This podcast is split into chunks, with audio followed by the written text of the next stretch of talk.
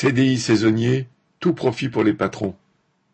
Le gouvernement, les nationalistes de l'Assemblée territoriale corse et le syndicat patronal de l'hôtellerie-restauration expérimentent un nouveau contrat de travail qui pourrait être étendu ensuite à l'échelle nationale, le CDI saisonnier.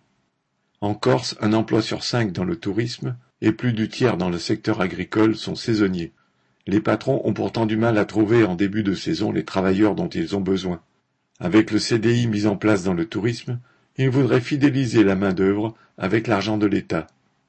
En effet, les saisonniers travailleront six à sept mois par an, et les mois non travaillés, ils seraient au chômage partiel, payé par l'État. Tirant le bilan de ce nouveau type de contrat, le propriétaire d'un hôtel de luxe de Calvi a déclaré y voir l'intérêt de retrouver les saisonniers d'une année sur l'autre. Et les travailleurs auront, dit-il, une vraie existence sociale, entre guillemets. Mais c'est surtout une main-d'œuvre bon marché.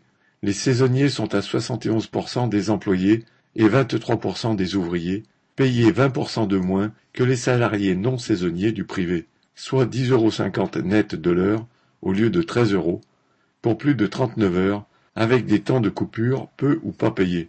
Pas sûr que le bilan tiré par les travailleurs soit aussi positif, car la vraie existence sociale, entre guillemets, ce serait d'avoir un salaire qui permette de vivre correctement.